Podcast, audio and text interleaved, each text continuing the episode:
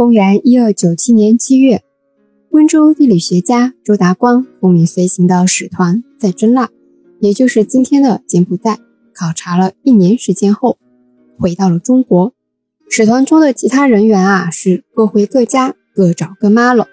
而我们的周达光呀，就将这一年的考察结果，以游记的形式写成了记录柬埔寨吴哥时期鼎盛文明的一本书《真腊风土记》。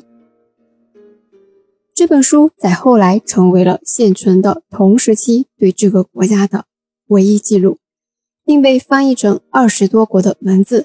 供各国专家和学者去研究。这本书啊，地位非常的高，非常的重要。像清代的《四库全书总目提要》就给了此书一个非常高的评价，称此书为文艺颇为该善，本末详具，可补原始一缺。什么意思呢？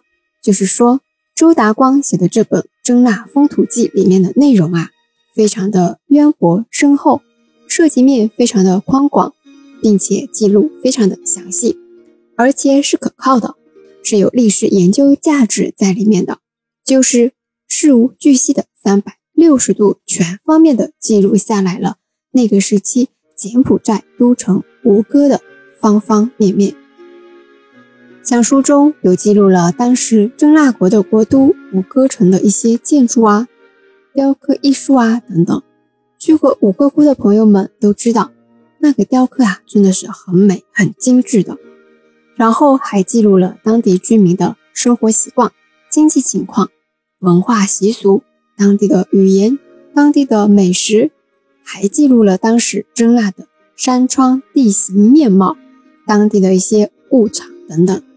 最有意思的是啊，书里还记载了当时居住在真腊的海外华人。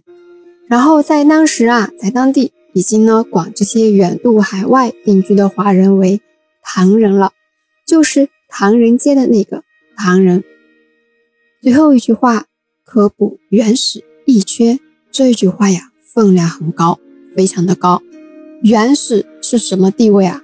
二十四史之一呀，是官方的团队修史，是记载元朝中国历史事件的一部纪传体。断代史史书，周达光是个地理学家，他写的《真腊风土记》属于民间个人修史，却补了正史的遗缺部分，可见官方对本书所记载内容的肯定，也见此书啊地位之高。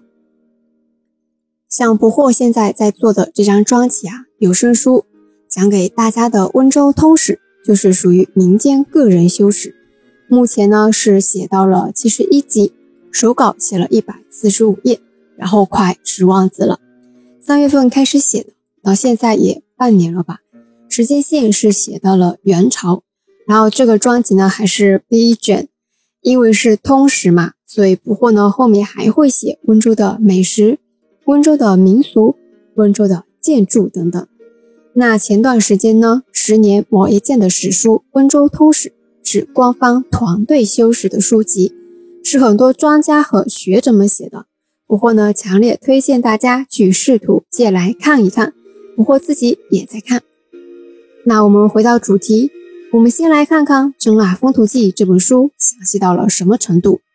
这本书呢，全书总共约八千五百字，除了卷首的一个总序外啊，书里所记载的内容分为了四十则。我们来看看分别是哪四十则。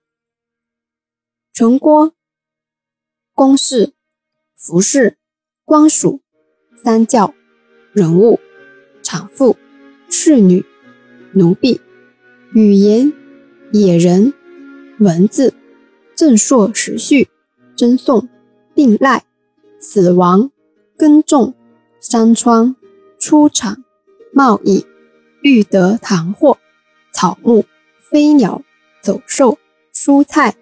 鱼龙、酝酿、盐醋酱曲、桑藏、器用、车轿、舟楫、蜀郡、村落、取胆、义士、早狱、流域、军马、国主出入，怎么样？是不是惊呆了？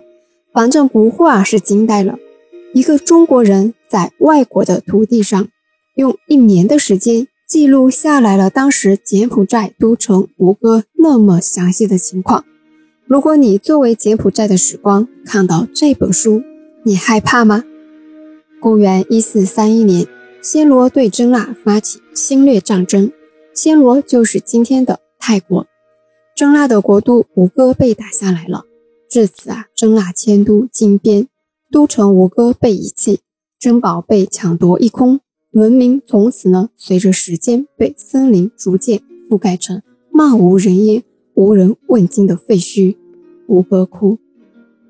岁月流逝，谁也没有想到，有一天，一位远道而来的中国人写的游记《真腊风土记》会成为这个国家对那个时期历史与文明的唯一记录。但这部游记啊。从周达光所写的内容来看，又不像是普通的游记，更像是一个考察报告，而且是偏向调查型的。那皇帝派去征纳的使团，究竟是真的友好访问呢，还是另有目的？为什么其他人回国后各回各家，各找各妈了，而只有地理学家周达光写了这本书？是不是周达光接受了什么密令？使团里随行地理学家会不会有点敏感呢？有关这一大堆的疑问啊，我会下一期告诉大家。我们下期见。